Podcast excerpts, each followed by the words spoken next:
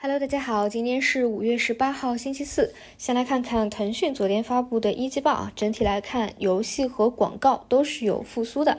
游戏这边呢，主要想提一下，国内游戏的环比增长是转正的，同时呢，破了最近三年单季度营收的新高。所以说市场还是有有效性的。其实从今年以来，游戏 ETF 的涨幅确实是比较可观的。之前呢，在游戏传媒当中，我其实也是主讲游戏，就是因为实打实啊，今年是一。个业绩的拐点，这个支撑呢会更加明显一些。传媒呢不少啊，其实还是要靠讲游戏啊，筹码比较好，抱团上去的。当然，最近啊这两个板块都是在补跌回调的过程当中。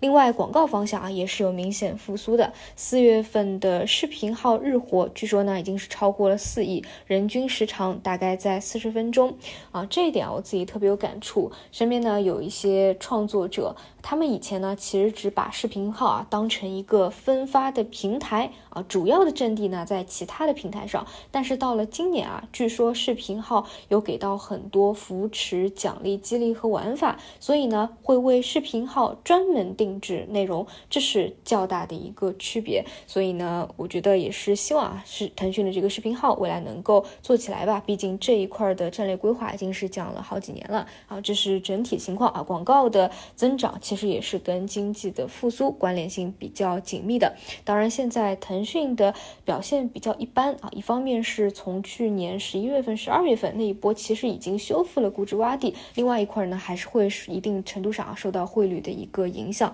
我个人还是倾向于啊，未来如果说 A 股能够有一个反转的话，可能会跟港股呈现一个同步性啊，这个到未来还是值得去期待的。然后再说回整体的市场，目前比较大的特点呢，就是缩量啊，基本回到了去年十。二月份那个量能的情况，所以在这种情况下呢是没有明显的主线的，更多就是各个低位板块在依次轮动。其实量能的大小啊，它反映了市场风格的一个变化。比如前两个月，大家应该都能感受到啊，其实市场资金呢主要是围绕着成交额排名靠前的那些主线的方向在反复的交易，而目前量能缩下来的这些大成交额的持续性反而呢就会比较一般了。那关于 AI 的方向，还还是那个观点啊，虽然有一些跌多了的，自然有一个反弹，但是目前已经不是之前板块性有增量资金、增量信息刺激下的一个比较好做的行情了。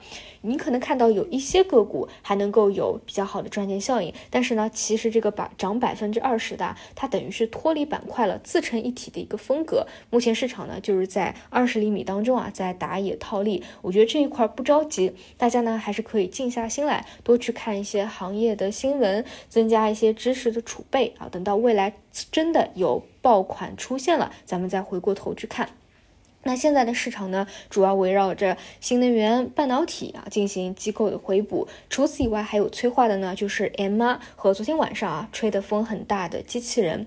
嗯，这里啊，机器人虽然昨天晚评啊已经给大家讲过啊，是马斯克的讲话啊，对他有一个刺激。其实呢，关于英伟达的创始人黄仁勋啊，也有表达过这样的一个观点。他认为啊，下一波人工智能的浪潮是具身人工智能。这个巨呢是巨。像的具啊，身是这个身体的身，什么意思？也就是说，能够理解、推理并和物理世界互动的智能系统。具体来说，就是像机器人啊、自动驾驶汽车啊，就被认为是具象人工智能。而马斯克啊，也是有这样的表述啊，他甚至认为，对特斯拉的长期来讲，长期的价值可能都是机器人给的。我一直以来啊，就有这样的一个观点。对于这些海内外最知名的大公司来说，成功的企业家，他的眼界和判断一定是比我自己去判断会更加精准的。就像几年前，我看到海内外这些知名的公司都在下场去做新能源汽车啊，我就知道这是势不可挡的。那既然这两位大佬都认为啊，这个人形机器人是非常重要一点，那当然是值得我们中长期去保持关注的。因此呢，像昨天啊，算是机。器人这个方向起来的第一天，能不能够有一个小持续性啊？我觉得也是值得关注的。当然，在缩量的环境当中啊，千万不要期待它再像去年一样啊，马上出一个比较明显的一个主升浪，甚至成为市场的一个主线。暂时呢还不具备这样的一个环境。说起来啊，我最近也在深度的去看英伟达。它从零到一做成现在 AI 帝国当中 C 位啊，这个 AI 芯片的它的一个过去的历史，就真的让我特别有感触的一点啊，就是在他们创业的最早期，其实也是经历过比较大的困难的。最开始呢，公司的账上的钱只够他们烧九个月的，但是芯片的开发呢，需要用二十四个月的时间。于是呢，黄仁勋啊，这个英伟达的创始人就想出了一个豪赌的方法，他呢花了一百万的美元，先买了一个初创公司的产品，去模拟芯片试验的过程，这样呢可以把芯片开发的时间缩短，再用六个月的时间，最终开发出这个芯片啊。为什么是六个月？因为账上的资金啊，去买了这个初创企业以后，只够撑六个月的，就是这样的一个豪赌的策略，最终呢让他们做出了第三代的产品，也把这个企业啊从一个破产的边缘给挽救回来了。才有现在啊，大家看到的在 AI 时代，大家觉得更加传奇的一个故事。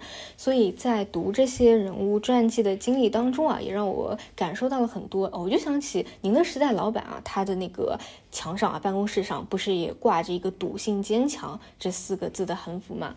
那这个赌啊，它绝对不是赌博的意思。一方面呢，你要基于自己对这个领域本身就有一些专业知识的积累；另外呢，就是在逆境当中啊，不要。去抱怨，而是见招拆招。像黄仁勋就是这样的，他本身其实就是对芯片领域就有扎实的一个基础知识，再加上他可以去见招拆招，想出这样的一个想法来。最后呢，通过他的一个笃信啊，也就是坚定坚持。